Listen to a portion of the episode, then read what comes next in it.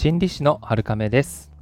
このラジオではあなたが自分に優しくしていけるようにセルフコンパッションやセルフケア心理学などの話をしています。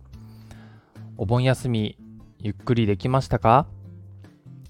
そもそもまだ夏休みじゃないよっていう方とか夏休み何それ美味しいのっていう方もいらっしゃいますよね。今日はですね刺激抜きをしようっていうことで日頃いろんな刺激を受けている現代人の皆さんに刺激から離れる時間を取ることのその大切さをお話ししたいなと思います。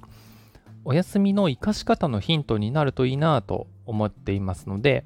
これからお休みがあるっていう方は参考にしてみてください。さて、えー、デジタルデトックスっていう言葉がありますけどもご存知でしょうか？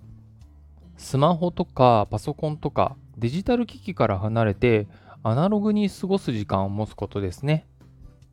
これが有効だよって言われているのはやっぱりスマホとかパソコンの画面あるいはネット上そういったものには情報がたくさん入り乱れていて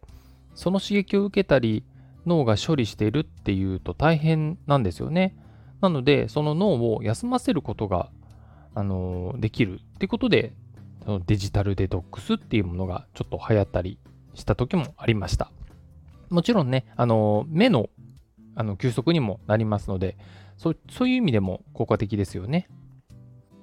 刺激抜きをしようっていうのは30分とか1時間でもいいので、こういったネットとかデジタルなものから離れるっていうのはもちろん、普段頭をね、すごく使っている作業がある人は、そこから離れる時間があった方がいいよっていうことです。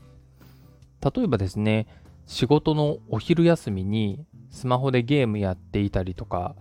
そういう方もいらっしゃいますよね。そうすると脳は休まることはなくて、継続して作業を、あの新しい作業をしているっていう状態になります。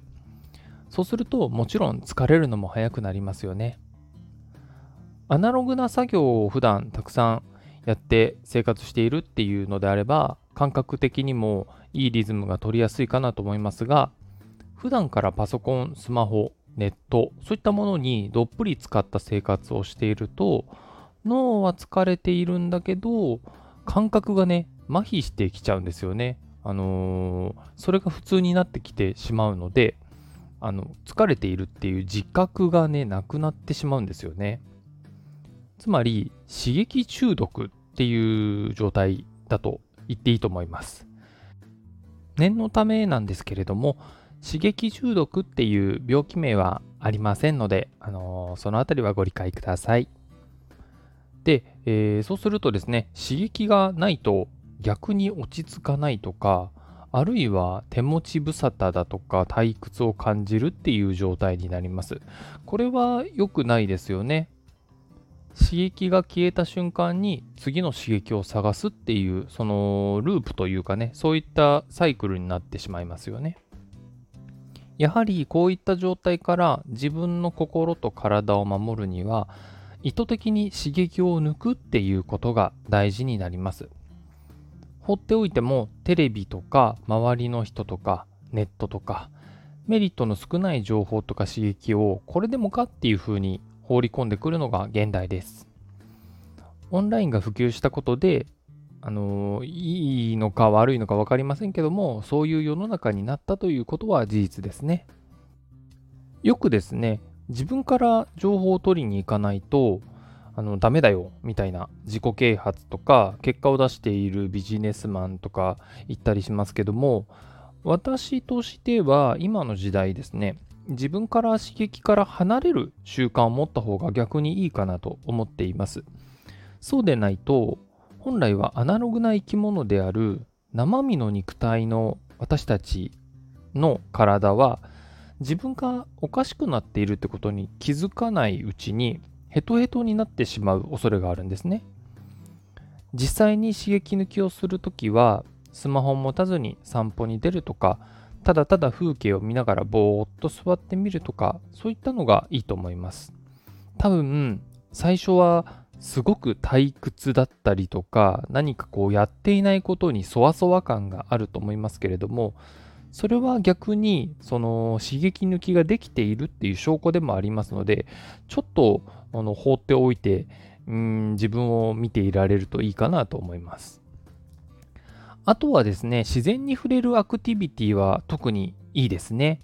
登山とかトレッキング森林の中を散歩するとか海とか湖とかで遊ぶとかね。あの釣りなんかもねマインドフルでいいと思います。でくれぐれもこういう時はわざとねスマホとかが鳴らないように設定しておいたりとかあえて置いて出かけたりとか。機内モードにするとか電源オフとかそういったのがいいですね。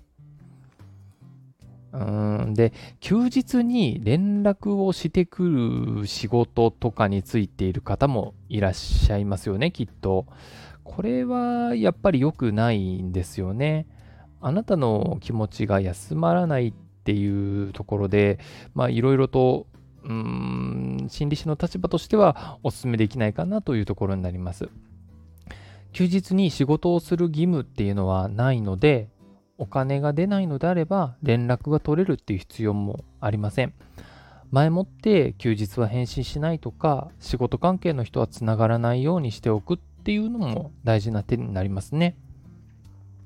個人事業の方とかはね、その休みと仕事の境が曖昧になりがちだと思いますけれど、まあ自分でそういったもの、連絡とかね、あの仕事に戻らされるっていう状態を作らない日を自分で用意するっていうことが大事になると思います。あとはですね、あのテレビ。こちらは皆さん普段見られますか？ネットでいろいろ見る時間が長い人の方が今は多いんじゃないかなっていうのもありますけれども、私はですね、テレビは自分から見るってことはほとんどないんですよね。見たいものがある時とか、あとはまあ家族に付き合って見るってことはあったりはします。で、自分が特に興味もないのに、自分の時間とかね、エネルギーを使うっていうのはもったいないかなっていうふうに思うようになりました。いろいろとね、あの勉強しているうちに。ニュースとかワイドショーなんかは特に見ないんですよね。見なかったことでデメリットを感じたことが今までほぼないです。思い浮かばないんですよね。必要な情報があれば、その時調べればいいってことになりますので、で、世間の情報っていうのは、あの自分でなくても、自分がわざわざテレビとか見なくても、周りの人たちがね、勝手に話していたりしますので、特に自分からあの情報の浅いニュースとかを見に行く必要はないんですよね。ただ、興味がある話題を専門家の方とかが深めている。そういった番組はそれなりに意味がありますし、得るものもあると思いますので、こちらは見るのではいいんじゃないかなと思ったりもします。いろいろな人がね、おっしゃってるんですけれども、あのマスコミは、えー、今、やっぱりどうしても、ね、刺激をちらつかせて注目を集めるっていうことがメインになってしまっています。非常にね、残念なことだなと思います。あの、とても私たちに有意義な情報をね、与えてくれたりとか、ポジティブな、あのー、お話とかね、そういったものが聞けるとね、あの見る価値もあるんだろうなとは思いますけれども、ま、自分が必要な情報だけ調べたり見るようにして、余った時間を他のことをするというのではなく、自分を休める刺激抜きの時間にね、してもらうっていうのもいいかなと思いますので、このあたりもね、考えてみていただけるといいかなと思います。今日の放送がお役に立てれば嬉しいです。また、感想や質問もお待ちしています。今日もあなたが自分に優しくあれますように、心理師のはるかめでした。またお会いしましょう。